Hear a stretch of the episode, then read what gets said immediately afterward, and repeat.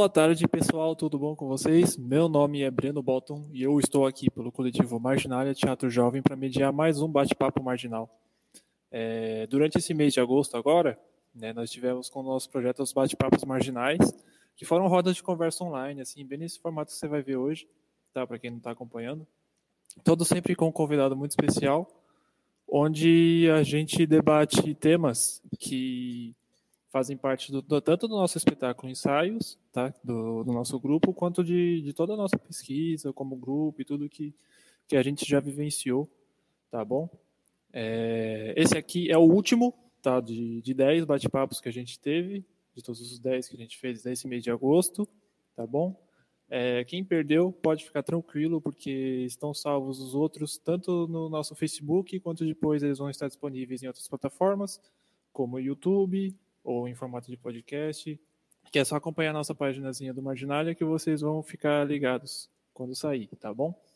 É, o tema de hoje é teatro jovem, tá bom? É, e para ajudar, ajudar aqui comigo, nós temos uma convidada muito especial.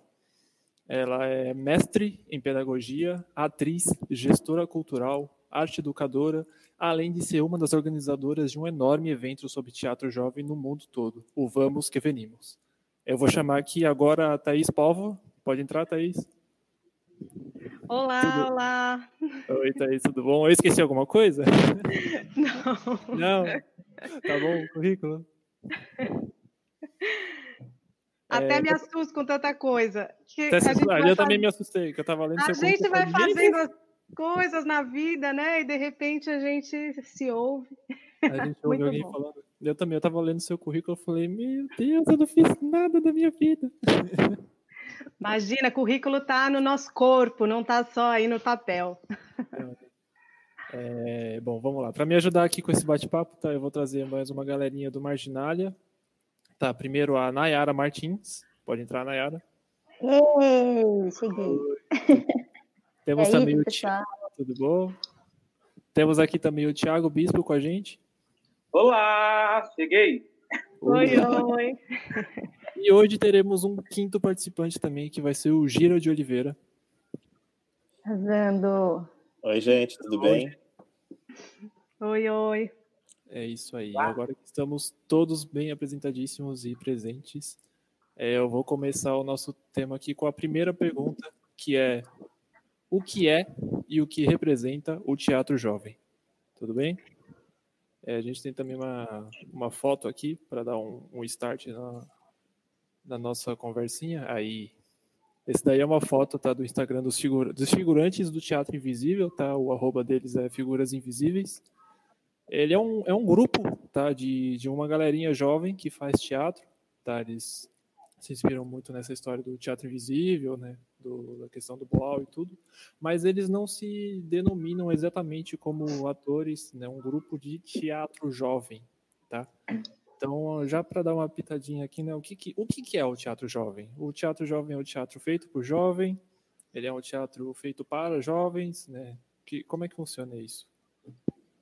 Muito boa essa pergunta, porque essa pergunta faz a gente lembrar da, daquela diferença, né? Geralmente, quando as pessoas falam teatro jovem, já referencia uma ideia de teatro amador, ou então a uma ideia de uma qualidade menor, de um teatro que não é profissional, entre aspas, né? Então, acho que começar por esse entendimento de que isso, isso também acontece, eu sei que o nosso foco é teatro jovem, mas isso também acontece com o teatro infantil, né, com a linguagem infantil, por exemplo, que, que é bastante discriminada, é, ou então torna um nicho né, que, que esteticamente é, pode significar, como se esteticamente pudesse significar algo menor né, do que o círculo teatral profissional adulto, né? Então, eu acho que essa questão, ela não é específica da linguagem teatral, ela, ela, ela representa como a gente tem lidado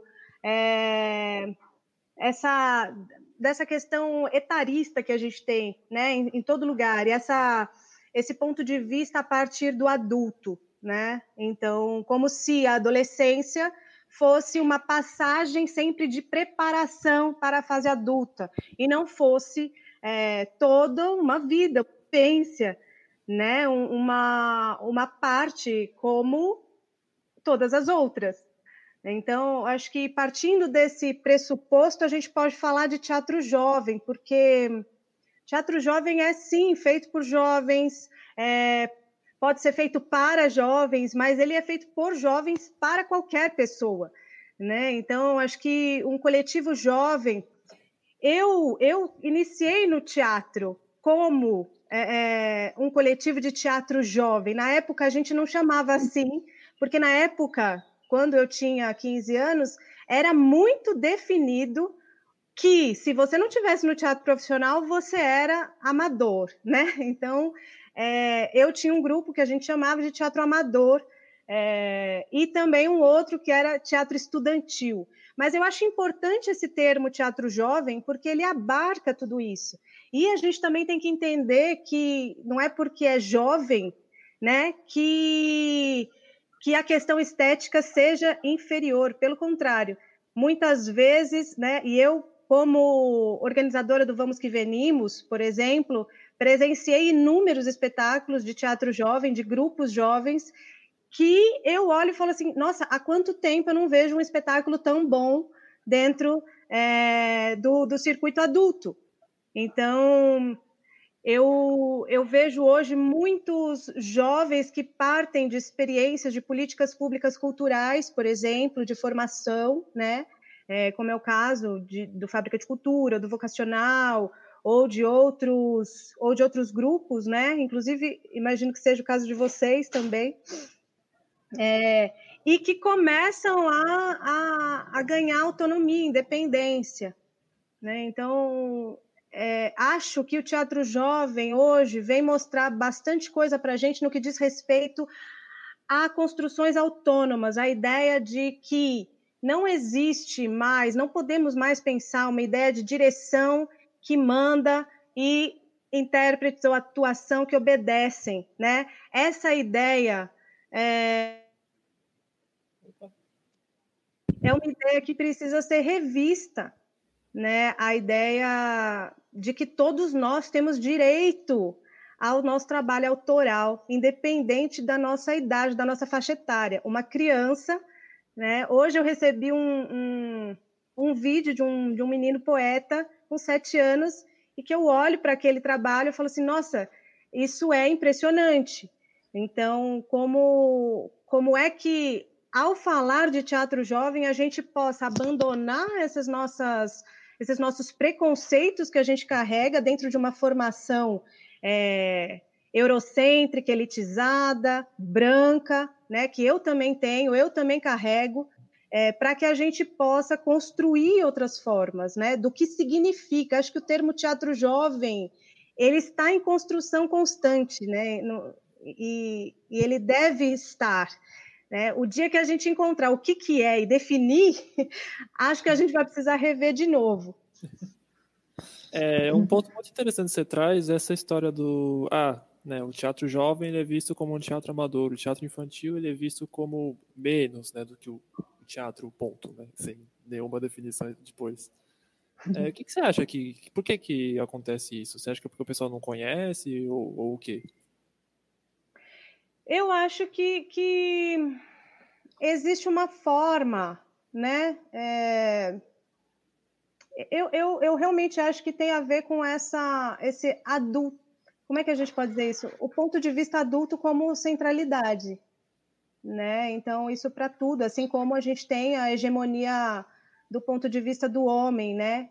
É, e, e, nós, mulheres, precisamos sempre estar fazendo um esforço para ser inseridas, até no nosso, no nosso idioma, por exemplo, né? Isso, isso acontece é, de uma forma estrutural, né?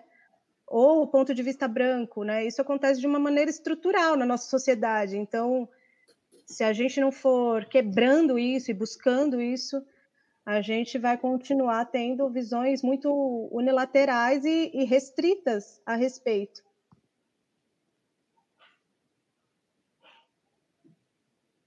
Eu trouxe um trechinho de um texto. Posso compartilhar? Porque eu acho que ele tem tudo a ver com um raciocínio aqui que eu, que eu venho desenvolvendo. Deixa eu achar aqui. Ah, ele saiu do lugar. Coisa boa. Calma aí, gente. Rapidinho. Aqui. É, da Maristela Colombo, no, o texto que eu tirei esse trechinho é do Modernidade, a construção do sujeito contemporâneo e a sociedade de consumo. Parece que não tem nada a ver, mas tem tudo a ver. Eu vou ler aqui. Os infratores imperfeitos, desviantes de um caminho tido como único e correto, são marginais. Vivem às margens de uma sociedade que é implacável com seus indivíduos, não enquadrados em um perfil considerado exemplar. Infração, aqui entendida como a fuga de um padrão próprio, o que infringe padrões de beleza e peso, os que infringem leis e condutas. Os que se utilizam de drogas e outros bálsamos ilegais são todos sujeitos marginais, que por não, por não serem considerados perfeitos, também não são pacificamente aceitos pelos grupos sociais. A imagem do jovem bom, por assim dizer, é aquele que estuda, usa e tem bens de consumo, não se droga, não é obeso nem doente e não possui nenhum tipo de deficiência. Tudo que fugir desse estereótipo não merece ser modelo para a formação e a construção de uma identidade. Por que, que eu tô lendo isso? Porque uma vez a gente recebeu uma crítica meio é, paralela, assim, não foi publicada nem nada, mas foi um apontamento que o resultado era que a gente não era um teatro jovem, não fazíamos teatro jovem, e a gente ficou, mas espera aí, nosso nome tem teatro jovem, bem é, rasamente. Mas a gente chegou, fez uma baita reunião, a gente sentou e falou, cara, então o que, que a gente está fazendo se não é teatro jovem? Eu acho que foi aí que a gente começou a fazer essa reflexão do que é teatro jovem e o que, que é essa linguagem, se a gente estava criando uma linguagem, se a gente estava fazendo uma coisa que existe ou não existe. E justamente isso que o, que o Breno traz de é um jeito de fazer, é um tema, é para ou por, é, ainda não tem uma resposta do que é exatamente. Mas eu, eu sinto que está no lugar do jeito. O jeito de falar, o jeito de pensar, o jeito de colocar isso poeticamente em cena, ou numa música, ou no slam. É, o teatro jovem ele está numa poética que rompe o padrão tido no teatro. E eu acho que é esse rompimento, essa marginalização invadindo uma linguagem que causa justamente a marginalização, né? A gente é, é, primeiro que o jovem é tido como menos desde sempre, porque o jovem não é adulto ainda, ainda é meio criança e não consegue desenvolver os pensamentos, tem muita raiva, é um adolescente revoltado. É, começa que a gente não tem essa compreensão geral de que é um ser humano. É, o que você quer ser quando crescer? A gente já é, mas ainda assim não é tido como ser. Então, eu acho que por partir desse lugar que a gente cria uma linguagem que vai, vai rompendo esses padrões, o jeito certo de fazer, é, não é tido como teatro jovem. Estou me perdendo, mas eu acho que o teatro jovem ele está no lugar de, de pegar todas essas referências que a gente tem, que podem não ser nada a ver com o teatro, podem não ter nada a ver com a linguagem artística, mas que isso tem uma poética que é um jeito jovem de ser feito. Mas tem Ontem uma gente... coisa. Pode falar. Tem uma coisa que você fala, né? Eu não sei quem é que, que falou isso para vocês, mas assim, tem uma coisa que fala que é que é muito equivocar, é sempre um, um pensamento de que a gente deve analisar a obra com, se isentando das particularidades e especificidades de quem faz, né? Porque imagina alguém dizer que o que vocês fazem não é teatro jovem sem, sem parar para olhar por quem é feito esse teatro. Né? É, é, é, como se a gente precisasse só pela obra, pelo tema, a ideia sempre é como tema e não considerar a forma como um todo, né? É, como se a gente precisasse, então, para um teatro infantil, falar só de temas considerados infantis. O que seria isso? Né? O que, isso é um, um despautério, porque a criança, ela, ela pode falar de qualquer coisa né? Inclusive os contos de fada, por exemplo, esses que a gente conhece como contos de fada, eles eram horríveis, eles são horríveis, horrendos, né? E dentro da história a gente começa então sempre a, a, a minimizar essas questões, né, do ponto de vista estético, para oferecer para a criança como se ela não pudesse lidar com isso, né? Como se ela não pudesse lidar com um tema como se fosse morte, por, exe por exemplo, ou com um tema de dor ou com o, o, o, as questões de violência, né? de, de, de, de, questões de violência sexual, né? Isso está acontecendo no nosso governo, por exemplo, né? Que as crianças não podem ter contato, como se isso fosse é, é, um estímulo a isso. Pelo contrário, né? A gente precisa falar disso. Vídeo que aconteceu com essa menina de 10 anos, né? É, nós precisamos falar disso, isso é urgente. Então, eu pego emprestado aqui um pouco dessa reflexão sobre a linguagem infantil para também trazer como, como essa relação, né, o teatro jovem. Acho que está na hora da gente parar de olhar para o que é feito como história, narrativa, só como tema, né, e sim considerar o todo, considerar a forma, todas as estruturas poéticas que, que que embarcam, né, que abarcam tudo isso. Total. Mas você estava é. dizendo. É. é. não, não, just, nossa, pode interromper, vamos se interrompendo que a gente vai se complementando. Mas é que o que me chega, e eu acho que quando a gente sai assim da escola, sai das fábricas e a gente começa a viver a vida e percebe que tem esse tipo de pensamento no teatro, é um baque, né?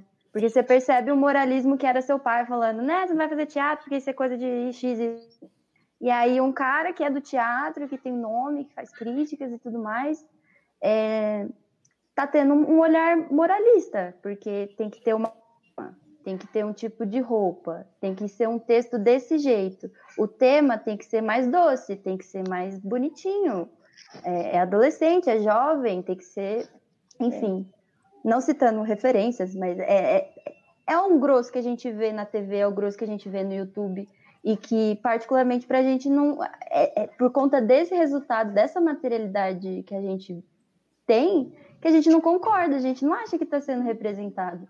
E por conta disso que a gente vai atrás de todos os jovens que a gente tem a possibilidade de ir em fábrica de cultura em escola pública escola particular é, enfim dentre outros projetos que a gente tem como vontade de criar redes para que a gente seja representado para que a gente tenha uma voz para que seja entendido que que não é, não é bem assim, sabe? Ok, não é só o nome Teatro Jovem, mas somos jovens e a gente pensa, a gente é crítico sobre isso.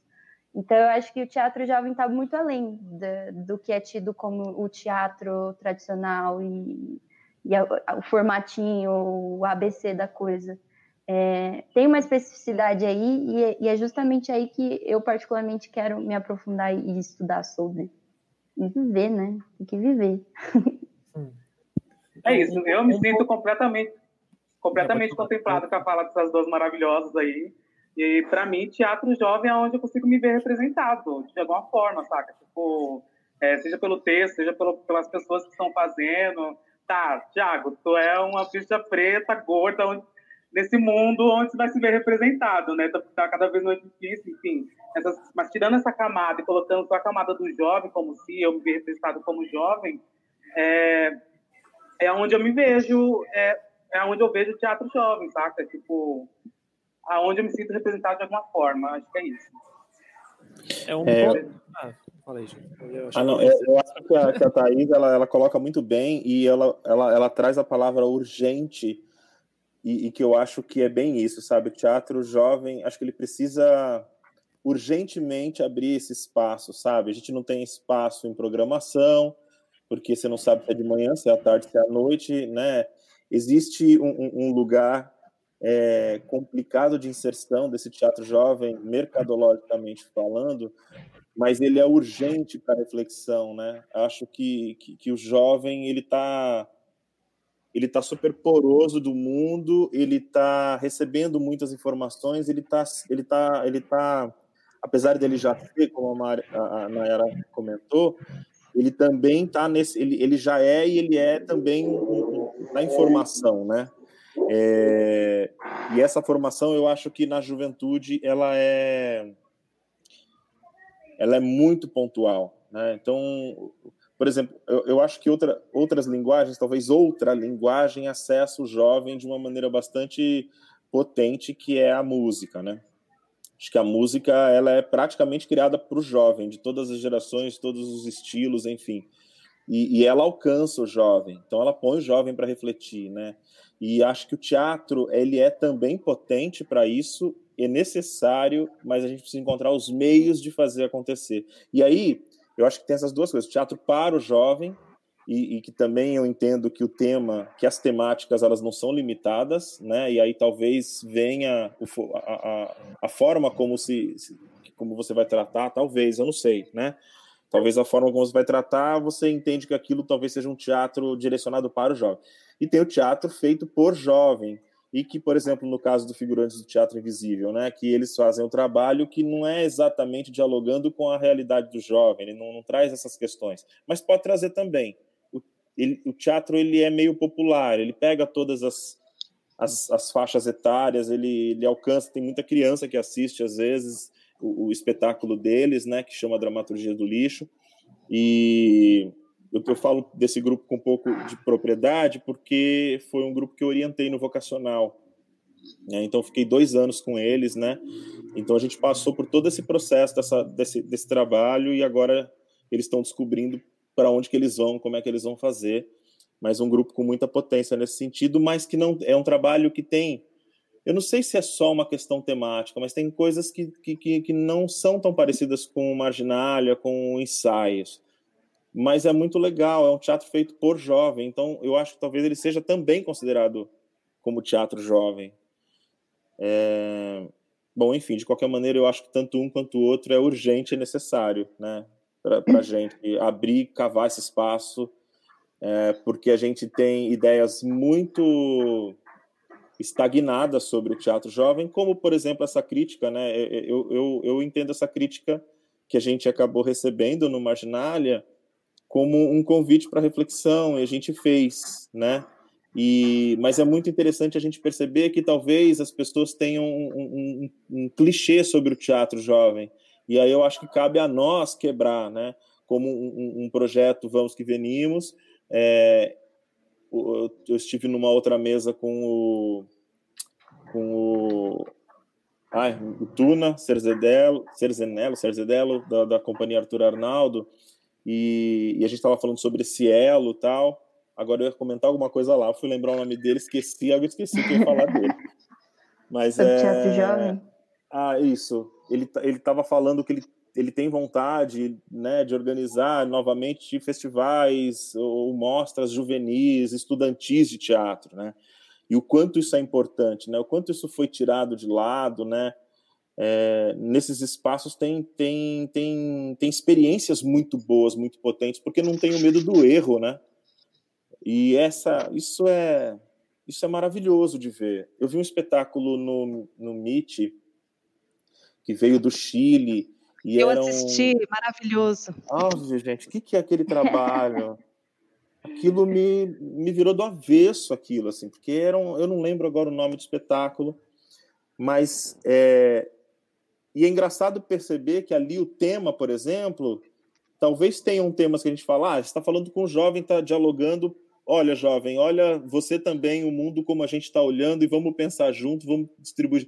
Mas são assuntos que é para todo mundo, né? Assuntos para todo mundo. A relação do pai com uma menina, aquilo lá eu me destruí de chorar naquela cena quando eles pegam uma pessoa na plateia, coloca sentado com um jornal. Você lembra disso, Thaís? Sim. E a menina fica implorando a atenção do pai. O que, que era aquilo, gente? Eu, eu tenho para mim assim que essa questão também se associa à ideia de lugar de fala, né? Porque assim, ninguém melhor do que meninas adolescentes, como no caso desse espetáculo chileno, para falar do que é o assédio é, é, que, que, que acontece é, é por né, adultos com elas. Uhum. Então, assim, é, essa, essa relação do lugar de fala que a gente tem dito muito no feminismo, né, nos, nos, estudos feminismos, nos estudos racistas, acho que se associa, é, se associa aqui também nessa questão do jovem. É assim, só o jovem tem lugar de fala para falar sobre determinadas coisas.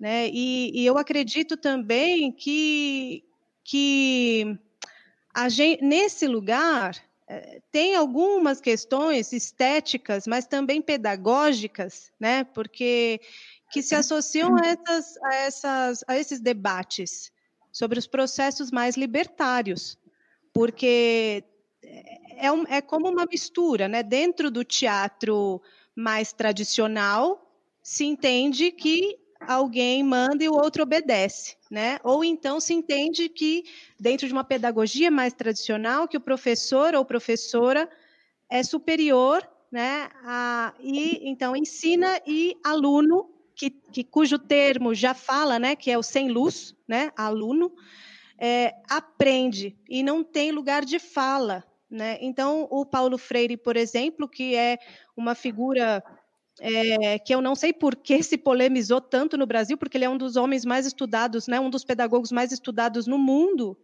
assim como é, o Augusto Boal, que, que aqui não é nem é tão estudado quanto no, em outros países do mundo, né, mas eles vão falar é, é daquilo que o próprio Jacques Rancière fala e que a gente acaba optando geralmente por falar do, dos franceses. Né? A gente fala dessas figuras europeias para falar da pedagogia do mestre ignorante. Mas o Freire já falava sobre isso, né? de como era importante é, partir do universo do educando. E, nesse caso, partir uma criação artística do universo desses autores teatrais, independente da idade que eles tenham. Né? Acho que por aí vou seguindo, gira contigo, mas eu, eu me, me lembrou isso também.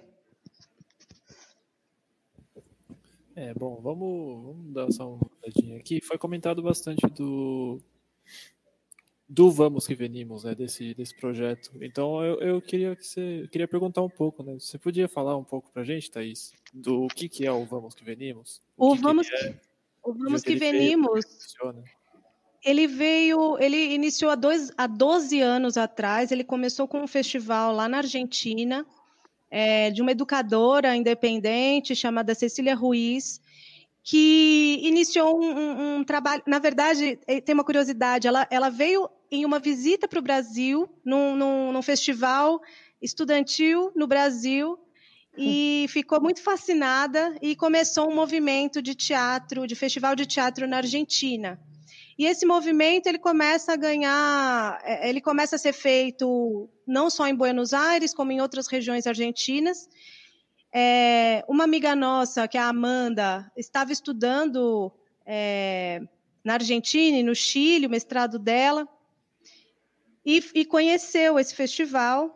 O Paulo Guirces, é, junto com a Lígia, eles foram, eles foram visitar, levaram, é, o Paulo levou o Teatro Singular, que é o grupo que ele dirige, e a gente começou esse festival.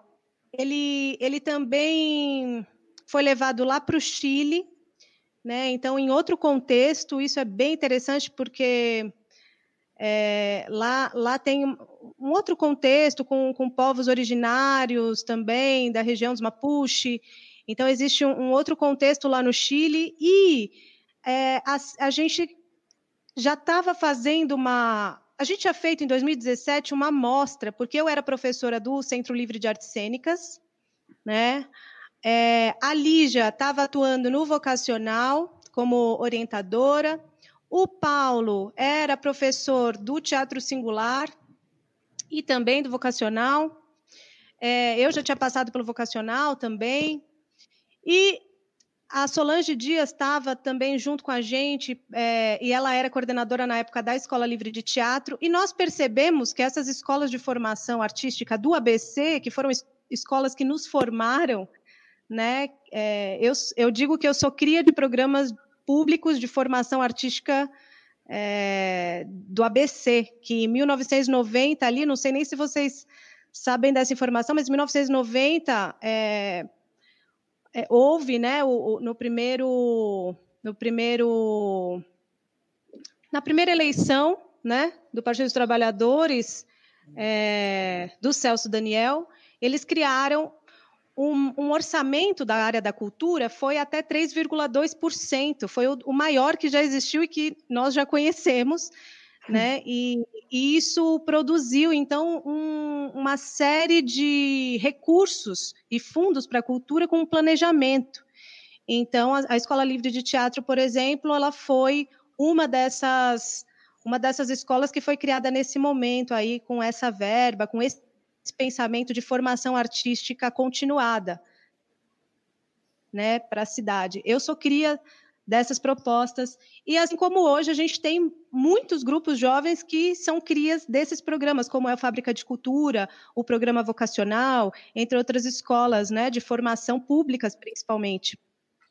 É, e voltando para o Vamos Que Venimos, nós, nós tínhamos feito uma conversa, porque é, depois, com, com essa mudança é, de gestões, né, toda essa descontinuidade, ela acarreta muitos problemas para a área da cultura. Então, as escolas, por exemplo, a gente notou que os programas, as escolas, a gente não conversava.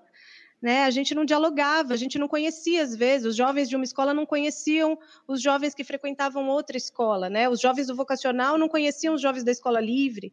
Então a gente fez uma amostra chamada Mostre Jorge Pesolo, que foi muito pequena, independente, e naquele ano a gente juntou todo mundo para conversar e para falar sobre política pública cultural, projetos de formação.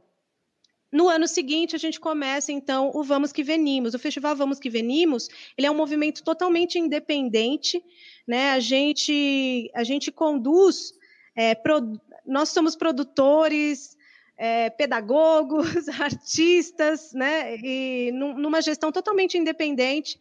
Claro, a gente consegue alguns recursos, né? A gente conseguiu recursos, principalmente institucionais, dentro do, do primeiro ano, né? Mas é, o, nós fazemos um trabalho que é uma convocatória pública de, de, de grupos de teatro jovens e que a gente pensa muito que o próprio jovem tem acesso para se inscrever. Né, e que ele não, não dependa de alguém né, para inscrever, inscrever o grupo por ele, porque ou de estar sob a tutela de alguém. Embora, claro, a gente precisa das questões legais, de ter sempre um representante maior de idade, mas esse representante, por exemplo, se ele faz parte do grupo, ele pode ser o representante, né? não necessariamente a figura da direção, para que haja essa inscrição, essa participação. Então, o que foi muito. Nós já tivemos duas edições do Vamos Que Venimos, em 2018 e 2019. Infelizmente, a gente teve que adiar a nossa edição de 2020, mas é, o Vamos Que Venimos mostrou para a gente um, um, um, lugar de encontro, né? a potência do encontro, que é relembrar aquela. A, a, o, o lugar de encontro do teatro. Né? Então, é um lugar de troca, é um lugar onde é, os jovens e as jovens, né, possam, que o nosso idioma também é patriarcal, é, possam é, conversar, possam trocar suas experiências criativas é, com todo o cuidado, né? Ao longo desses dois anos, três anos agora, nós percebemos que nenhuma ação nossa pudesse ser isenta de, um, de uma preocupação pedagógica, né? Então, não há muitas, até mesmo os provocadores, né, é, os apreciadores e as apreciadoras que a gente chama para conversar com o grupo depois, a gente costuma ter um cuidado de quem são essas pessoas, se essas pessoas são artistas pedagogos, né? Se são, se são pessoas que trabalham com aquele tema, né, que o grupo está trazendo, né? Então a gente tem uma preocupação pedagógica muito grande, entendendo também que cada grupo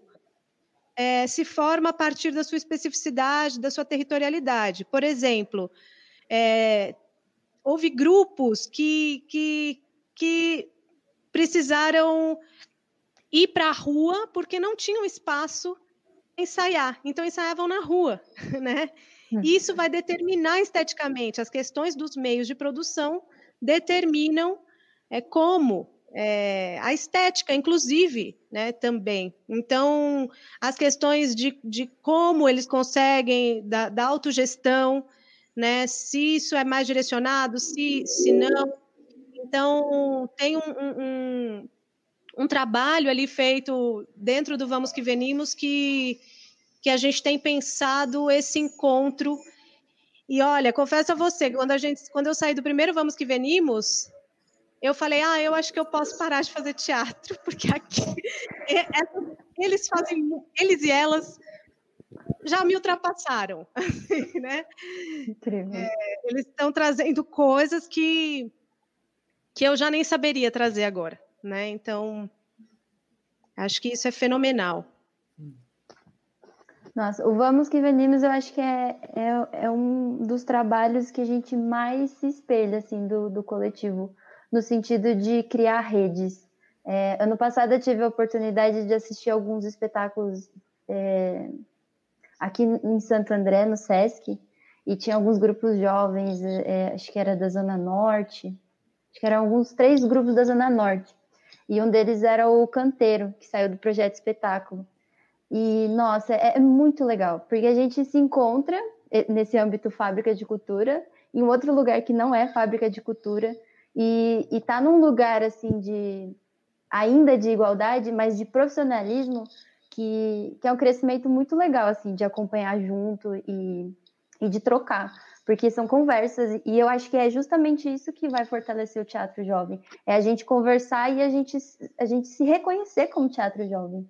Acho que um dos movimentos é esse, é a gente se assumir, tipo, vamos acordar e falar, esse é o meu lugar, meu lugar de fala, enfim, e eu acho que o Vamos Que Venimos propõe isso de uma forma muito, muito gentil e muito potente, é, é maravilhoso, eu acho incrível.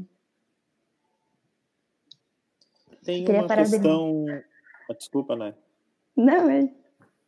Tem uma questão, né? O Marginália já, já tentou participar, né? Algumas vezes já se namorou Marginália com, com Vamos Que Venimos e acabou não dando certo por uma questão etária, né?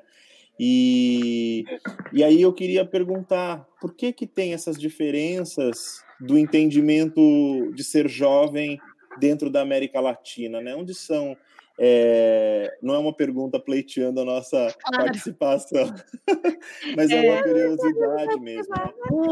Eu mas lembro. Eu lembro muito da primeira edição que, que o Marginália falou: ah, não, por quê? Explicando para quem está assistindo, né? O teatro, o, o, festival Vamos Que Venimos, ele tem se configurado cada vez mais como um festival de teatro adolescente, né? A gente tem o termo jovem que abarca aqui no Brasil, enfim, em outros lugares, tanto a adolescência quanto a juventude até os 29 anos, né? Em alguns lugares até 24, mas pela lei até 29. Então, uhum.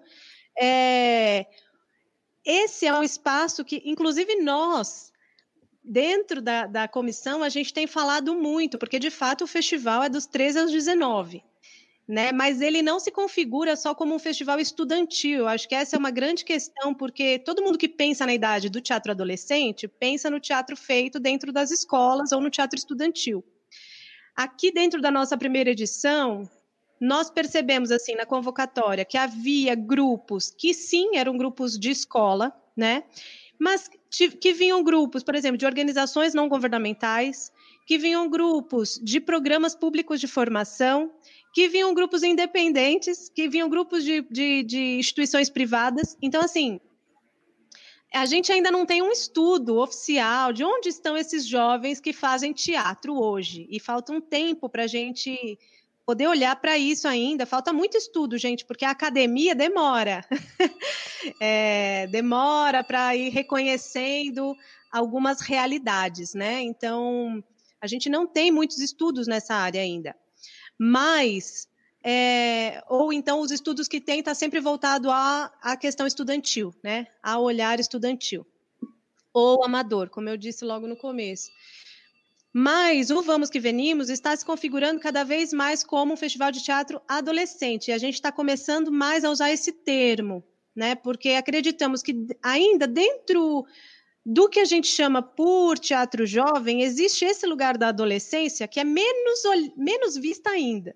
Né? Se o teatro jovem, se, se a juventude dos 21 aos, aos 29, né, dos, dos 18 aos 29 já, já é renegada, não é vista, imagina quem está fazendo arte dos 13 aos 19 ali, né, aos 17, certo? Então, nesse sentido, por isso que tem essa questão é, da faixa etária. A princípio, isso se constitui dessa maneira e a gente tem pensado muito dessa maneira. Mas é uma, um grande ponto de discussão para a gente. É um ponto muito interessante. Bom. Bom, então, agora que já explico um pouquinho do, do festival, a gente tem uma outra perguntinha aqui ainda. Acho que essa é mais até, talvez, até voltada para você e para o Gira. Vocês que trabalham com a galera jovem, né? Seja no vocacional, seja no, no Vamos Que Venimos. É, a terceira pergunta é: como é que a gente pensa o teatro para acessar o jovem? É, vocês acham que tem algum segredo? É, uma questão que já foi falada aqui, mais ou menos, mas pode ser feito por adultos, né? Vocês, vocês dois não fazem teatro jovem só por conta da idade, né? Como é que funciona? Bom, eu sou super novo, claro que eu faço. A gente tem uma foto aí. a gente tem, a gente tem uma, uma, musiquinha aqui que vai ter muita Ainda bem que entrou uma imagem na minha cara. Pra ninguém ver. ah, essa frase é do, do Hélio Iticica, né? Seja marginal, seja herói.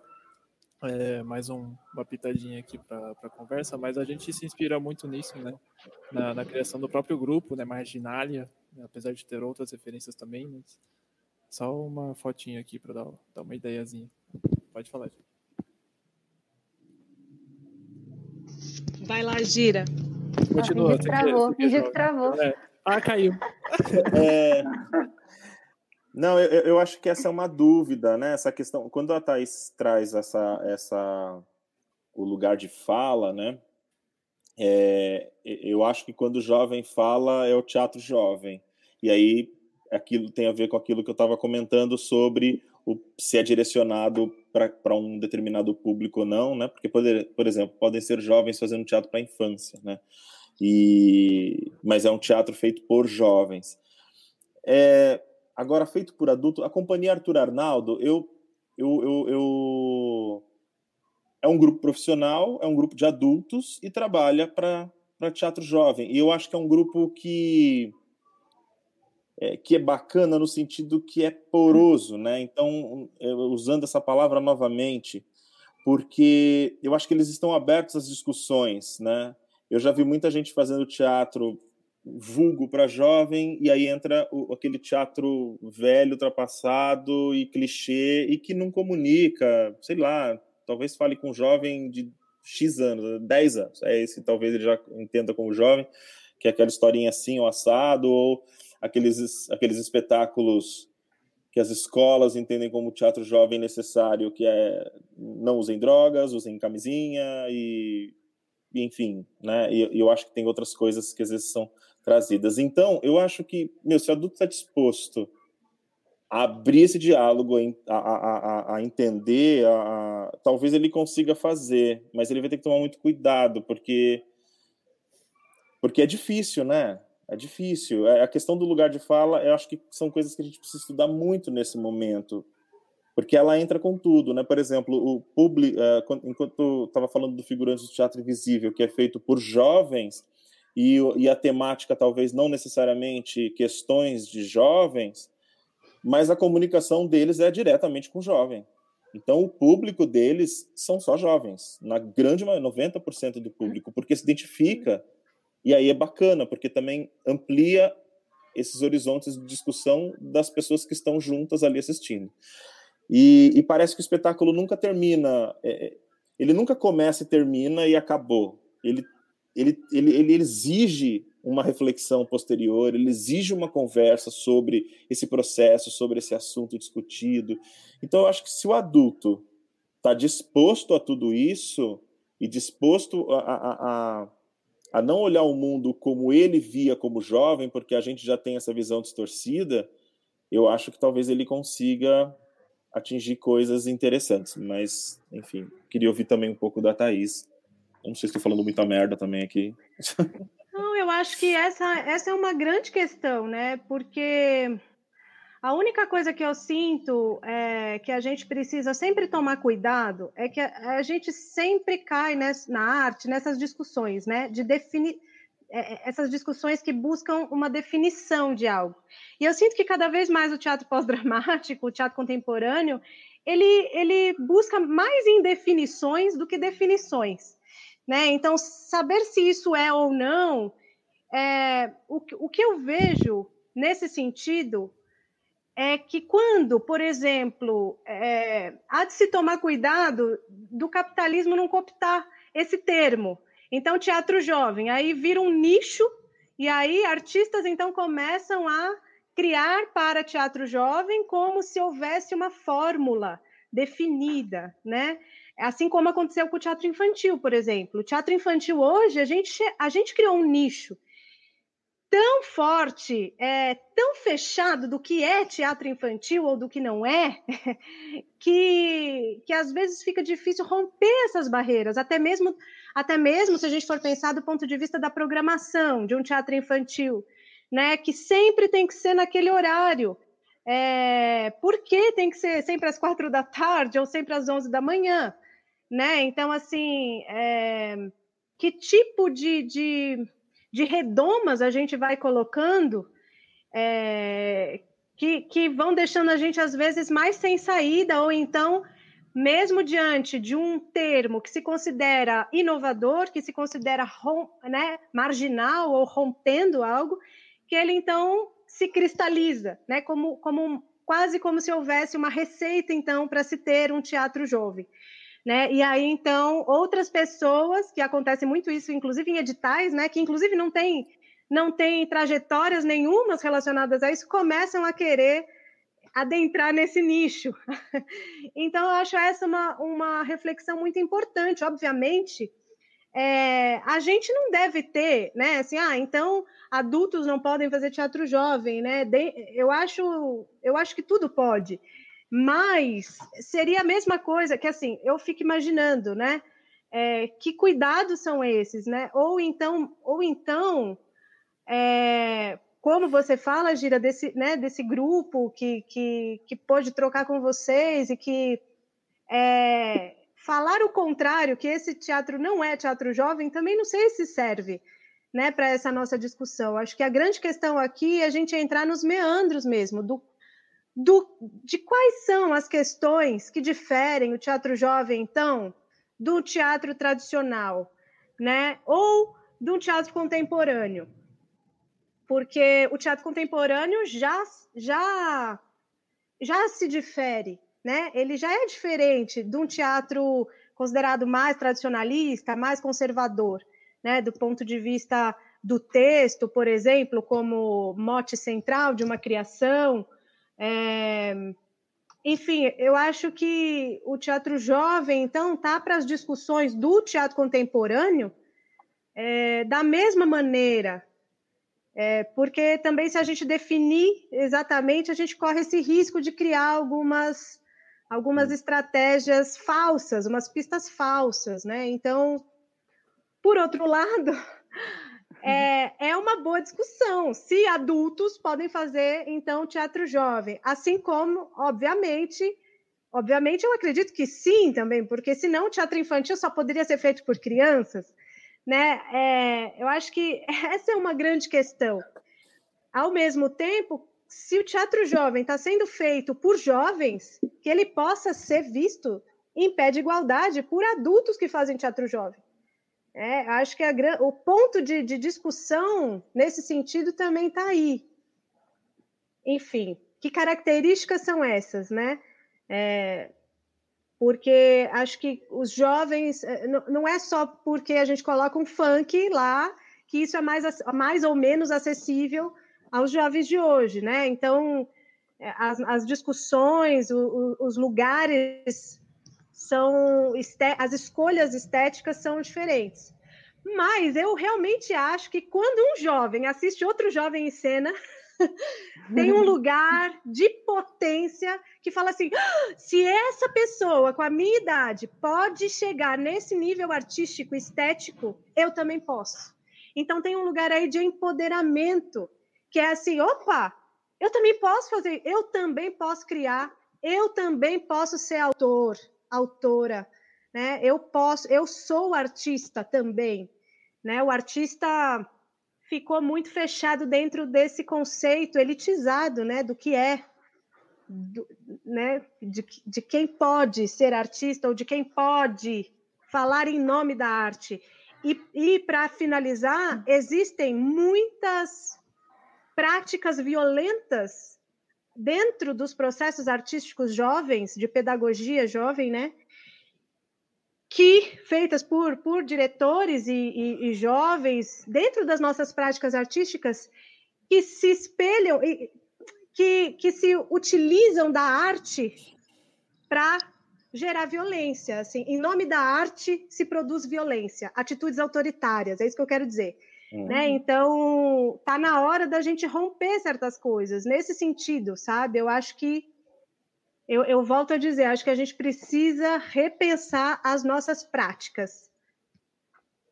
Nossa, Mas eu, eu ia falar justamente desse ponto. É, eu acho que, mano, qualquer pessoa pode fazer teatro jovem, mas tem alguns alguns pontos que têm as, su as, suas especificidades. Óbvio, um jovem assistir o outro jovem tem um lugar de reconhecimento, né?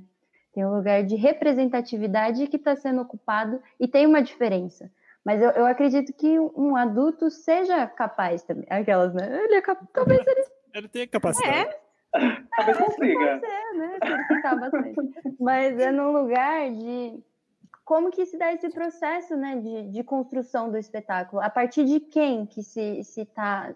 A partir da experiência de quem que está se, se se desenvolvendo os assuntos, as discussões, a pesquisa. É muito, muitos grupos têm uma pessoa mais velha que tem mais, não no sentido de idade, mas de experiência, né, que consegue conduzir de uma forma pedagógica, pedagógica, pedagógica, fazendo com que essas experiências, essas vivências desses jovens cresçam, não o contrário, que essa pessoa cresça em cima de um trabalho com jovens. Sim.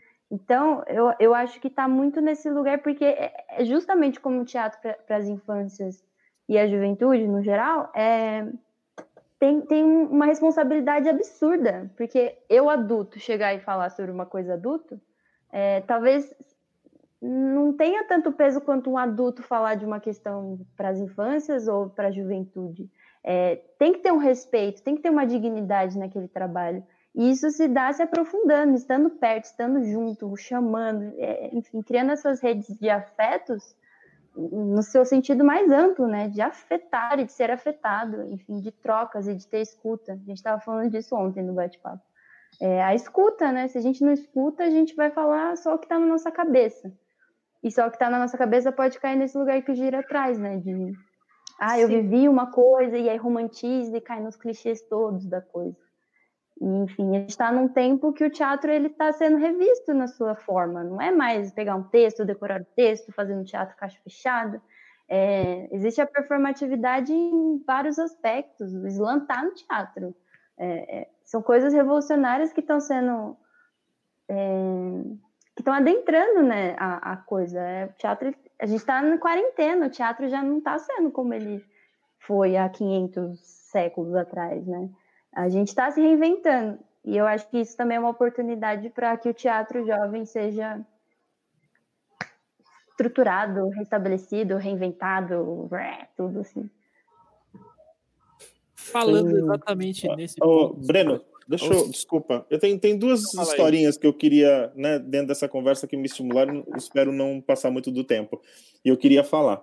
Bom, um pouco, é, primeiro, né, de como o Marginal acabou surgindo, né? Eu estava no projeto espetáculo do, do Catavento e eu estava dirigindo o projeto Belém.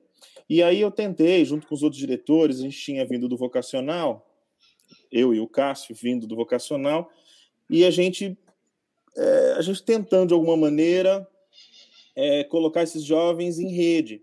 E os projetos de espetáculos eles eram bem estanques, né? No máximo, ah, sei lá, tinha uma itinerância tal no final, né? Mas eu achava pouco, assim. Eu achava que tinha que ter um contato mais mais intenso. E aí, aí eu comecei a fazer meu trabalho de formiguinha dentro do Belém. Então, a Nayara estava no elenco, inclusive, na época. E eu comecei a falar, gente, ó, a gente, a gente vai estrear o espetáculo, mas a gente tem que assistir as outras estreias. E a gente tem que descobrir o caminho, pegar o busão, o trem, sei lá, e vamos para lá, vamos descobrir o caminho, vamos chegar lá. E aí começou, timidamente, as pessoas do Belém foram assistir lá, eles também receberam pessoas para assistir aqui, e aí começou um pequeno processo de, de, de, além da itinerância proposta dentro do próprio programa, essa itinerância alternativa, informal, anterior, em que eles iam assistir. Aí acho que uns dois anos depois, isso foi se amplificando, né, se ampliando, e aí, uns dois anos depois, acho que eu fui para pro, pro, pro, a fábrica de cultura de Tiradentes. E aí eu cheguei bem mais cedo e eu fui comer alguma coisa numa bomboniere, numa padariazinha que tinha ali do lado. E quando eu estava voltando, parou um ônibus em frente ao, à fábrica, né? Um ônibus coletivo, né? Circular mesmo, né? Abriu a porta e mais de 50 aprendizes desceram. De todas as fábricas, de outros projetos espetáculos que vieram assistir aquela estreia da Cidade Tiradentes. E aquilo me encantou de tal forma que eu falei, mano, isso, eles precisam do outro, sabe? É, tem que ter alguma coisa que continue. E como a, a Nai está na Companhia Lúdicos também, nessa época, e a gente estava tentando ver alguma coisa de, de, estudar uma possibilidade de teatro jovem dentro da companhia, com ela e com o John, que é um outro mais jovem também no grupo, e não estava rolando agenda, eu falei, Nai, se a gente chamasse algumas pessoas que passaram por, por, alguns projetos de espetáculo, a gente reunisse essa galera, vamos tentar trabalhar, porque eu acho que vai ser legal ter essa conversa para além da instituição. E aí surgiu o Marginalha. A e gente fez um eu... casting para uma produtora particular. Mentira. e, aí, e aí surgiu o Marginalha. E, e, e, é engraçado que ele surge num lugar onde a gente tem uma participação gigantesca dos jovens das fábricas que vêm nos assistir, que vêm trocar com a gente é, é muito legal isso, né? E a outra experiência tem a ver com essa representatividade que a Nai colocou, que a Nai falou, né? Que a gente se sente representado quando tem um outro jovem é, fazendo, né? E eu fiquei pensando uh, desse do adulto fazendo, né? Como é que então o adulto acessaria por meio dessa representatividade? A gente também acabou criando um grupo que chamava Cena 5 com educadores é, das fábricas, educadores tinham participado, a gente junto de um projeto espetáculo em 2015 em Sapopemba. O Thiago estava no grupo e a Lídia, que está fazendo a técnica hoje também.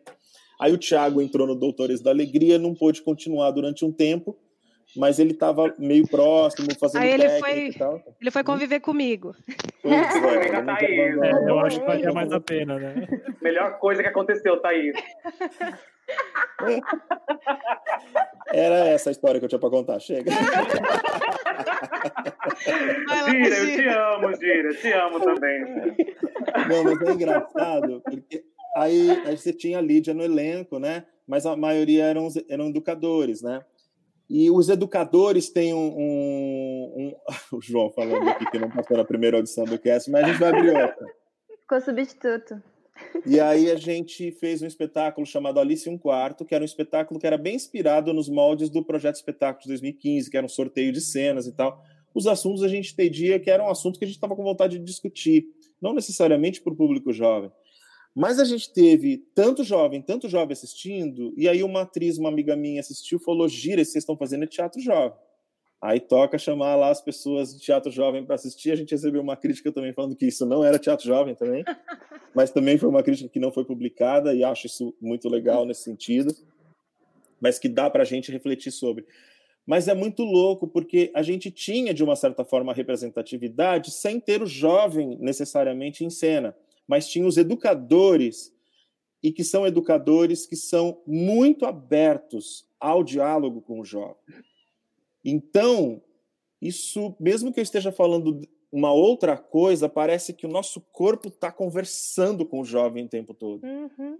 Eu sinto isso um pouco na minha fala. Eu tenho 45 anos, mas eu sinto que, que eu dialogo bastante com o jovem e isso, isso vaza sem que eu queira nos meus trabalhos, sejam, sejam adultos, sejam infantis, enfim.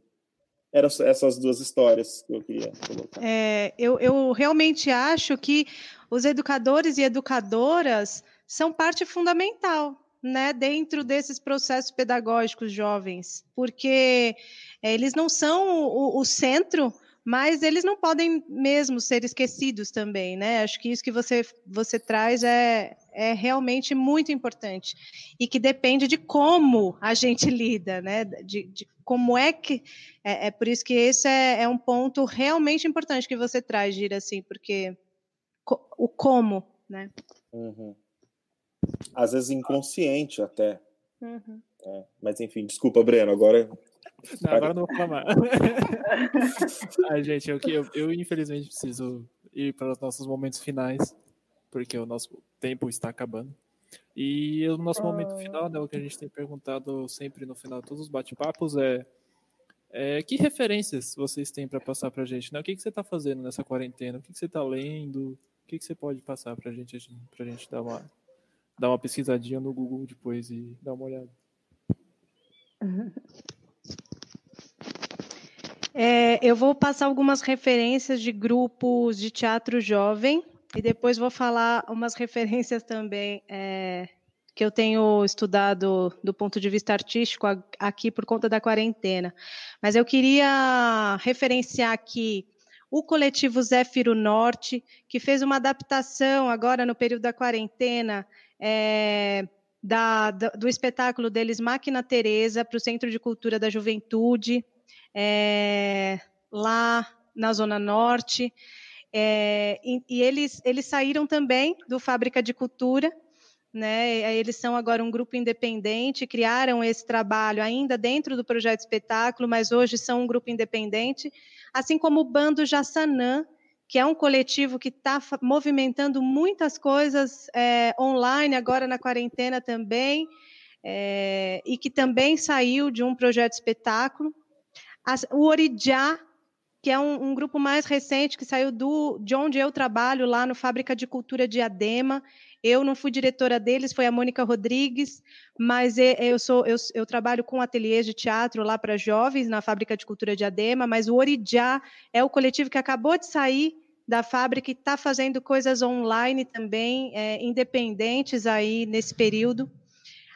A, Companhia Cordelística de Teatro, eu gosto de, de referenciá-los porque eles não, eles são de Mauá, não sei se vocês conhecem, é, eles vieram de uma organização não governamental e também se desvincularam da organização não governamental para se tornar um grupo de teatro independente. E eles têm feito peças no YouTube, é, peças cordelísticas agora na quarentena. Tem sido um, um trabalho muito, muito maravilhoso de ver.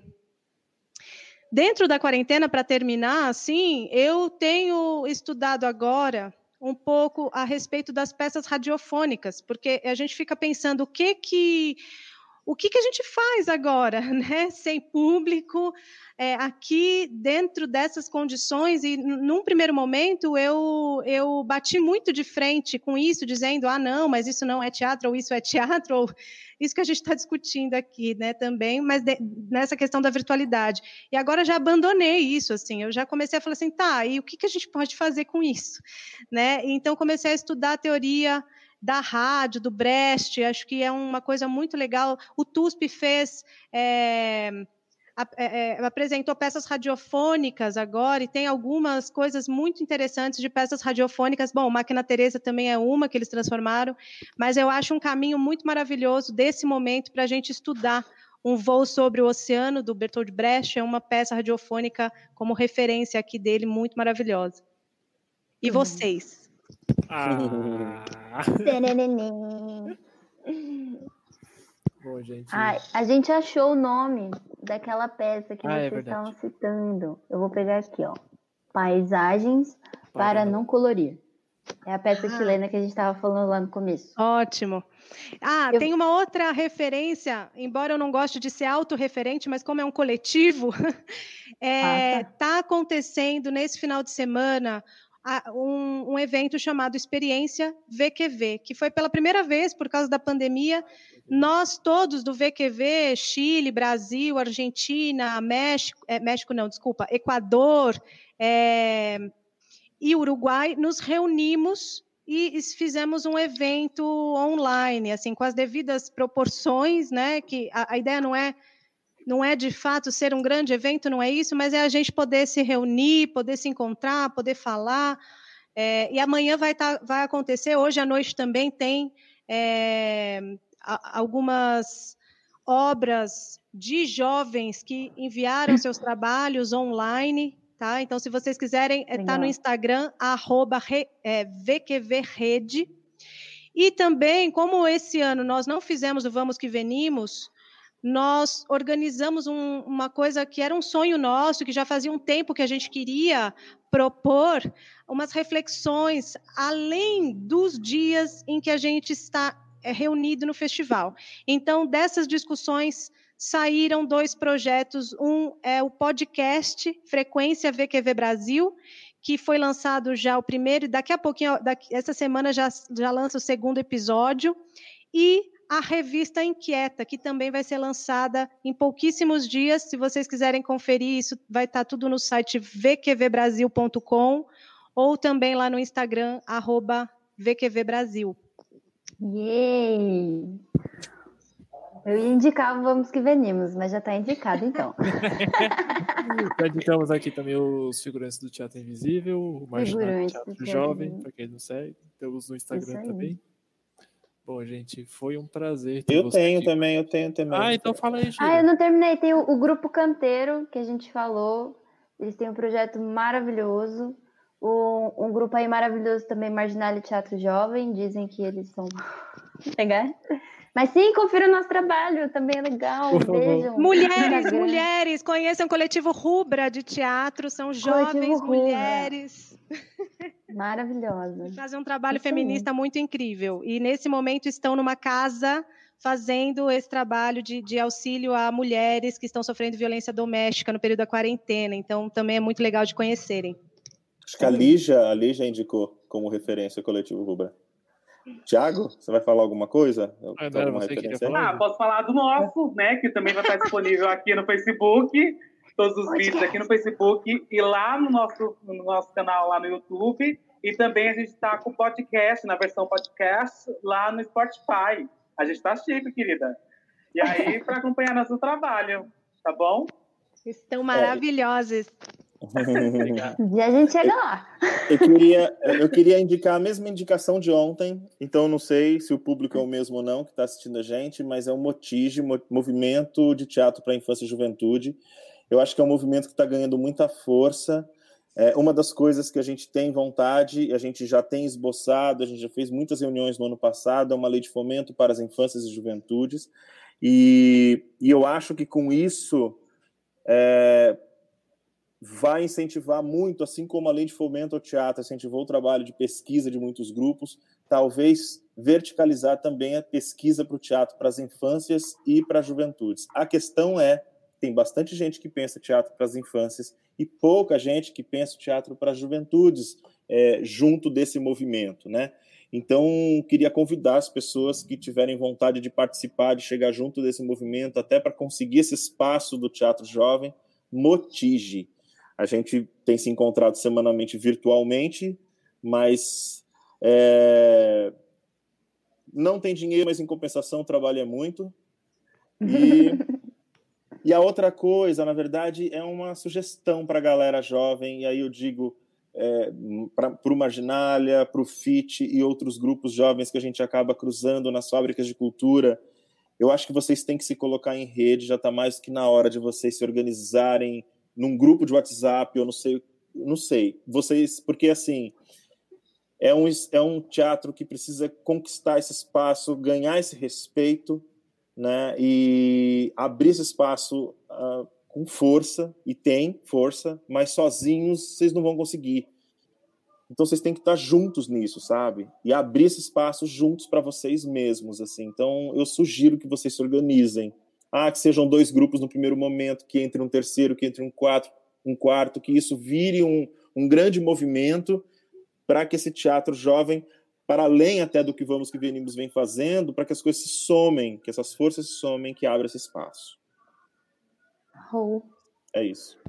Oh. É isso aí, mais alguém? Bom, gente, é, então, infelizmente eu tenho que acabar aqui mesmo, por causa do tempo. Muito obrigado mesmo, Thaís, por ter aceitado o nosso convite, tá bom? É, só lembrando aqui, então esse foi o décimo bate-papo do Marginalia, a gente fez outros nove durante o mês de agosto, estão todos no nosso Facebook, vai ter no YouTube, vai ter no Spotify, Gostei muito do encontro, espero a presença de vocês na biblioteca quando tudo melhorar. Obrigado. Logo menos, olha. É, antes a da gente finalizar, eu queria agradecer muitíssimo a, a, o convite, fiquei, me senti muito honrada por esse convite. Eu já conhecia o, o Tiago, já tinha ouvido falar do Marginalia, né, Tiago, quando a gente se conheceu. Depois eu conheci a Nayara numa conversa na Escola Livre com a turma dela e e me senti muito honrada mesmo de poder vir aqui trocar essa experiência aí com vocês, trocar essas palavras e evoé e que a marginália seja tenha muita vida e vá muito longe. Ué, muito obrigada, Thaís. Maravilha. Ai, Thaís. A gente que agradece. Obrigada! Muito bom. Obrigada. Valeu, gente. Foi muito fã delícia. Tchau. Agradeço a todo mundo que viu também, tá? Comentou, participou. Muito, muito importante a presença de vocês. Muito obrigado. Agradecer a biblioteca Sérgio Buarque de Holanda, que foi que per, per, permitiu esse projeto acontecer, tudo isso que está acontecendo aqui. Foi graças à biblioteca, senão não estaríamos aqui. Então, muito obrigado. E é isso aí, gente. Valeu. Beijo. Beijinho. Tchau, tchau. Tchau, tchau.